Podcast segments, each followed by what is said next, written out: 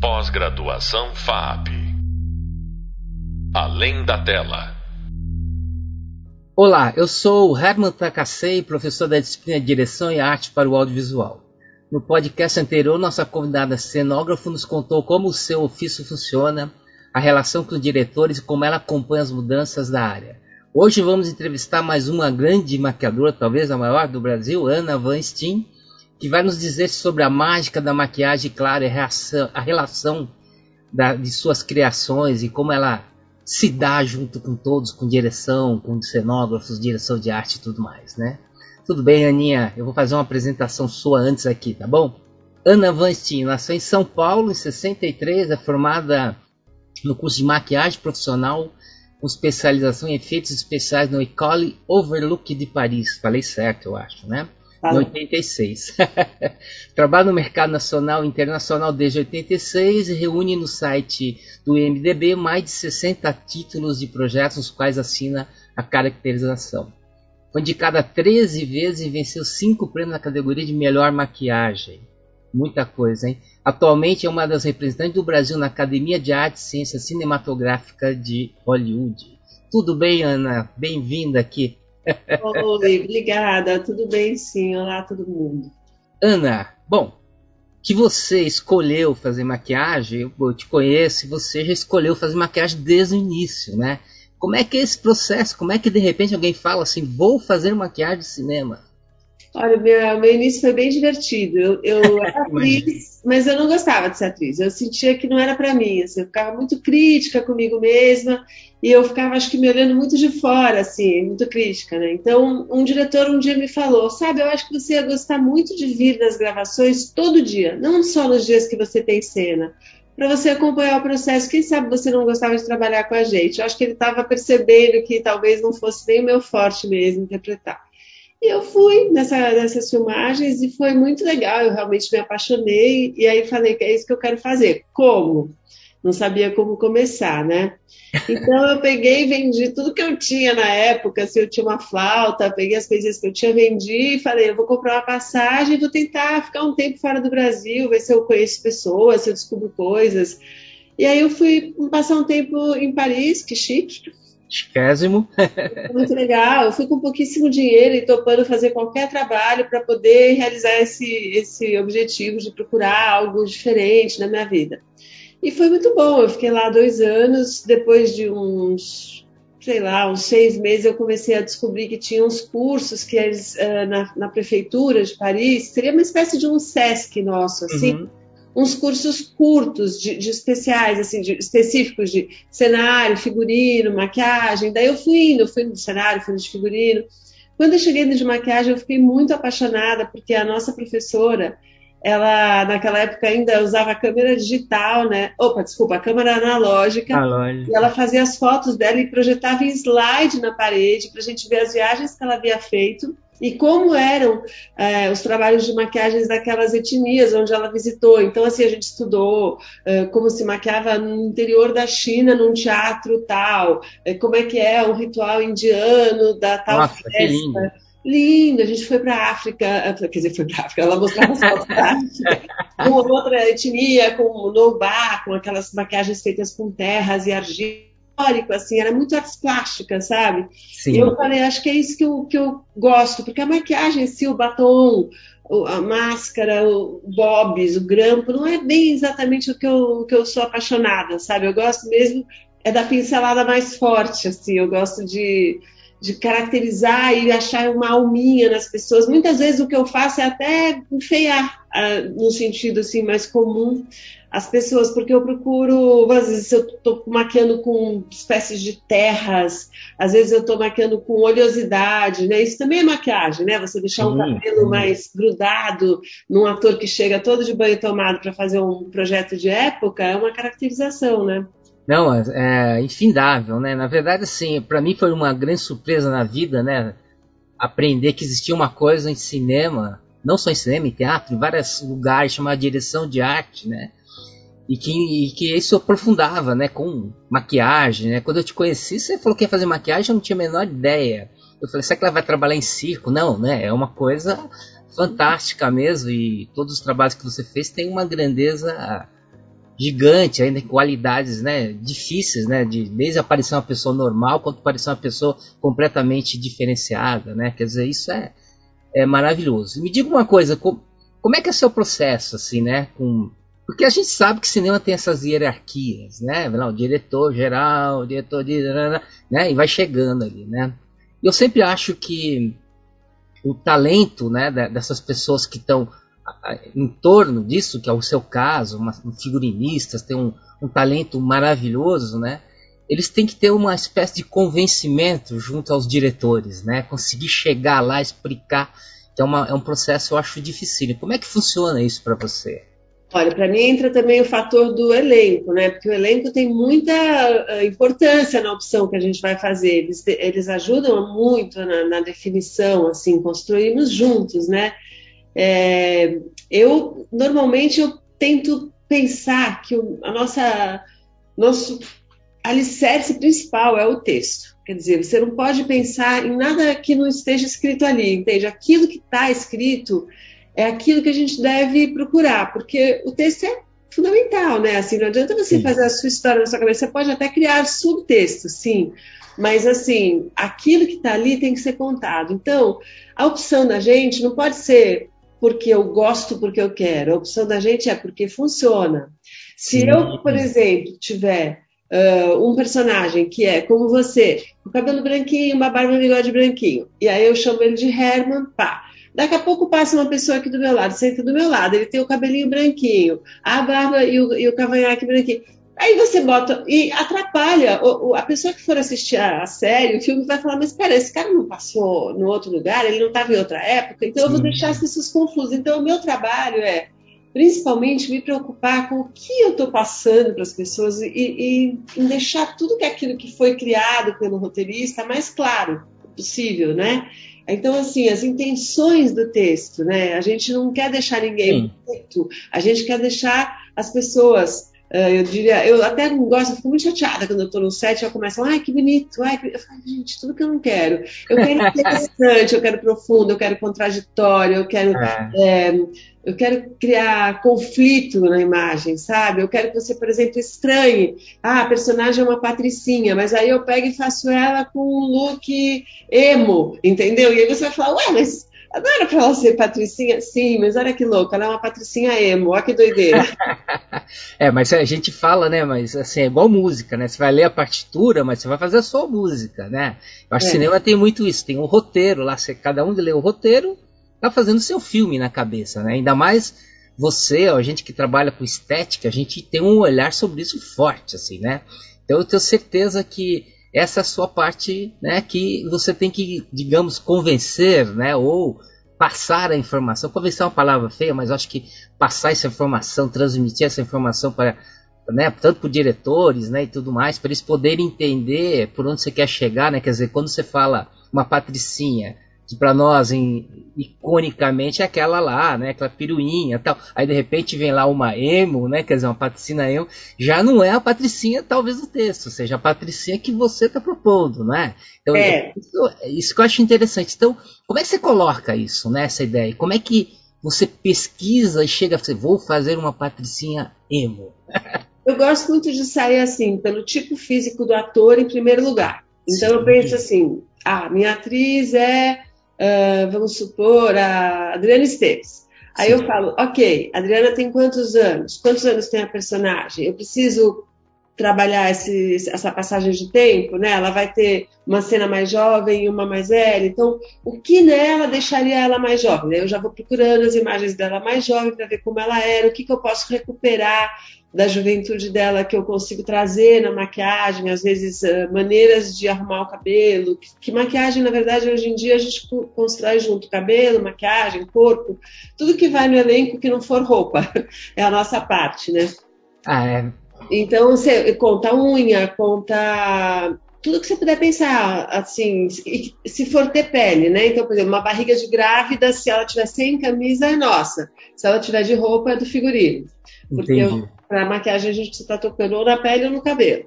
Sim. Então, assim, a gente, a lente de contato, talvez, sabe, é, tem várias coisinhas que fazem parte, mas, por exemplo, se eu uso lente de contato, eu gosto muito de chamar alguém da área para me ajudar também, porque eu não tenho essa especialidade. Eu não posso me arriscar a enfiar uma coisa dentro de um olho de uma pessoa sem essa essa sapiência, né? Então eu procuro sempre chamar os especialistas em cada área para me ajudar.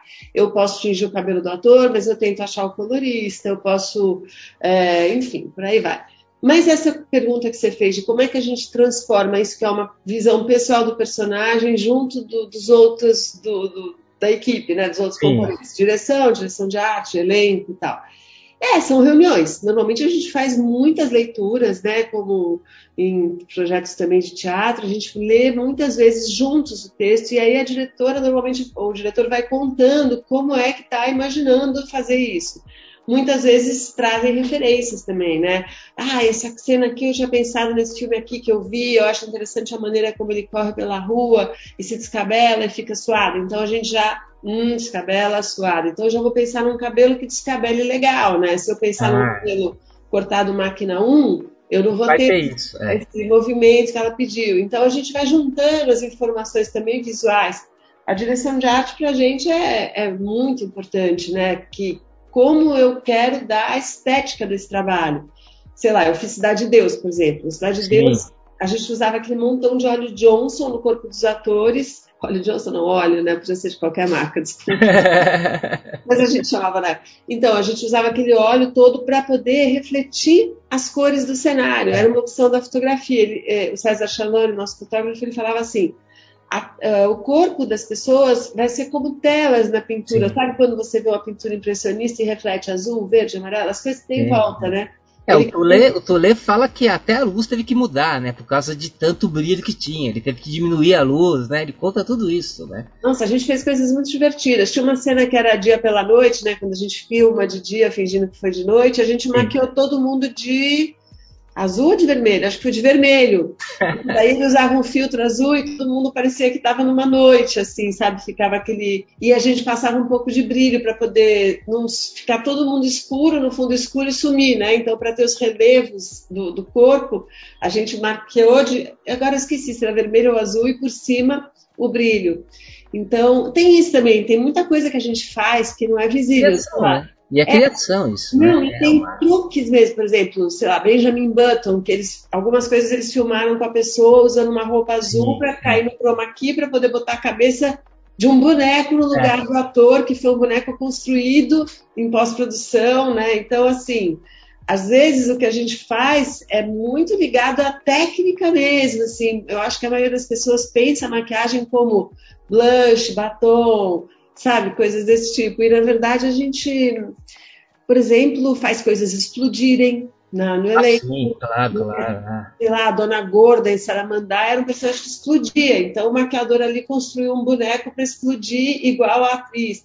A atriz naquele trabalho, ela usava todo o corpo dela é, feito de mentira, com peles né, que, que eram uh, acopladas no corpo Sim. da atriz e coladas com acabamento super bem feito dentro dela tinha que ter um ar-condicionado para ela poder resistir ao calor do Rio de Janeiro nas externas. o calor, né? Tudo isso fazia parte do trabalho do, do caracterizador, né? Do maquiador. E essa cena é maravilhosa, essa Mandaia, né? É maravilhosa é inesquecível a explosão da Dona Gorda, né? É uma coisa de outro mundo, né?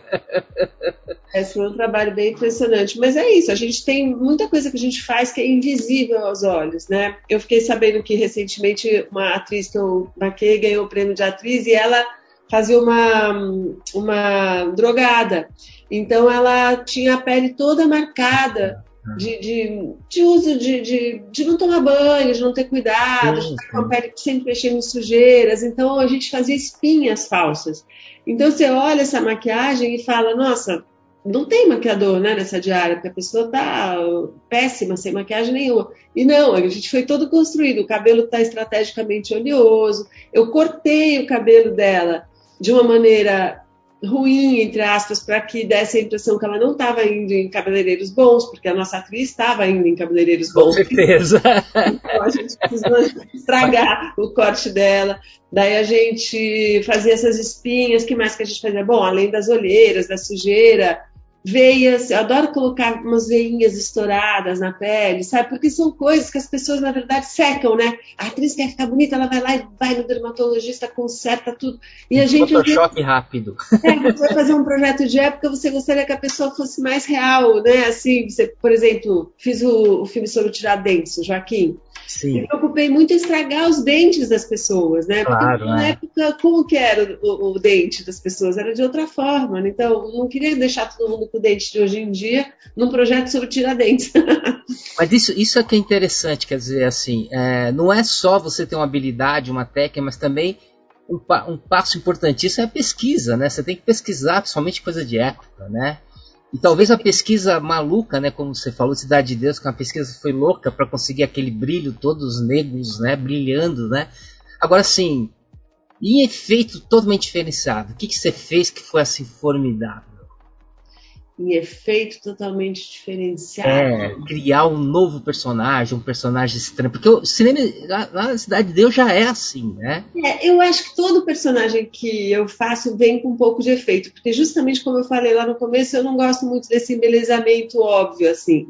Então, na verdade, por exemplo, eu gosto muito de colar pelos na sobrancelha da pessoa. Então, você mexendo no formato ah. da sobrancelha, muitas vezes você muda a expressão dos olhos, o que faz a, o rosto todo da pessoa ficar muito diferente.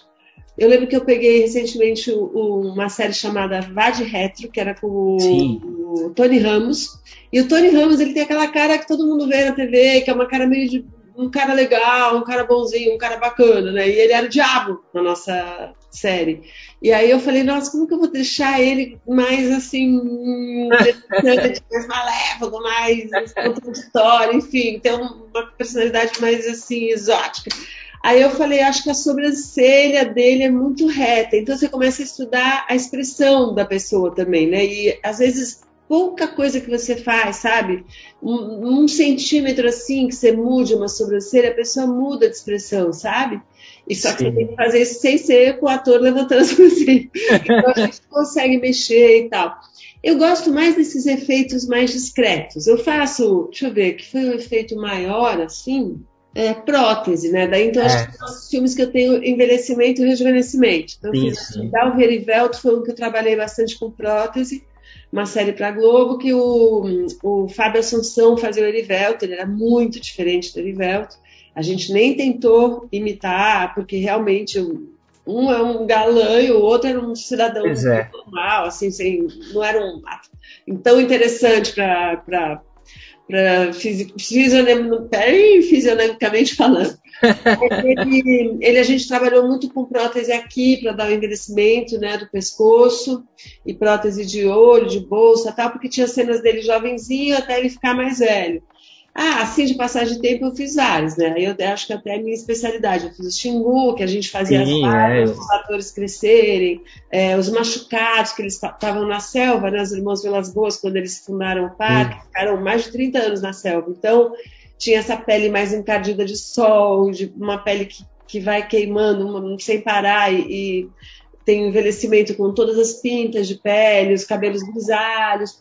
Peruca, eu gosto muito também de trabalhar com peruca, assim.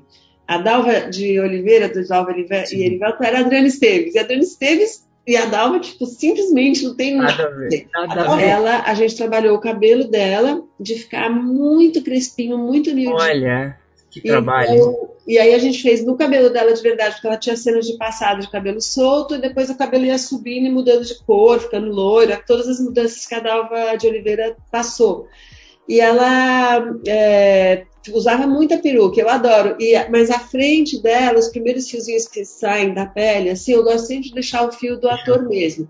Ou eu vou fazer um permanente no ator, ou eu vou enrolar artificialmente todo dia, se for o caso do cabelo crepinho mas eu vou tentar usar a frente, porque eu acho muito importante. Essas perucas coladas, hoje em dia estão na moda, se chamam lace. Lace. Eu é. acho muito estranho, principalmente porque, em geral, elas têm um desenho muito perfeito, e aí não é verdadeiro, sabe? A gente tem assimetrias, assim. Um, o corpo é muito orgânico, né? Claro. É. Então você tem que trabalhar essa organicidade. E tudo que for falso, se for muito bem feito, não, não é muito crível, sabe? Então, então eu... E o interessante, assim, né? Porque, é, sei lá, as pessoas não, não entendem isso muito bem, mas, por exemplo, é, quanto mais você não sente né, que a pessoa foi falsificada, entre aspas, né? mais interessante é a sua maquiagem, né? Então, isso é um, um dado importante. Outro dado que eu acho sempre, para mim, muito difícil de, de, de, de, acompanhar, assim, é, por exemplo, a continuidade, né? Você fez hoje uma filmagem e a pessoa vai estar lá amanhã, né? Porque não é a roupa só, né? Não é só o objeto é uma pessoa, essa pessoa muda todo dia, né? Então você diariamente tem que olhar isso, né? Muito, muito, muito. E às vezes você grava hoje a cena e daqui três meses, e você hoje está no calor do Rio de Janeiro, e daqui três meses essa Exato. cena vai continuar, a externa vai ser em Nova York, a 5 graus abaixo de zero. Então, assim, às vezes o nariz fica vermelho, as coisas mudam. É, exato. E a gente tem que trabalhar com esses elementos, né? Eu vejo muito meu trabalho, assim, com relação a esses estados de espírito do ator. Eu gosto mesmo dessa parte, sabe? Sim. Então, trabalhar se a cena é mais triste, então trabalhar como que eu posso ajudar ele nessa concepção desse sentimento.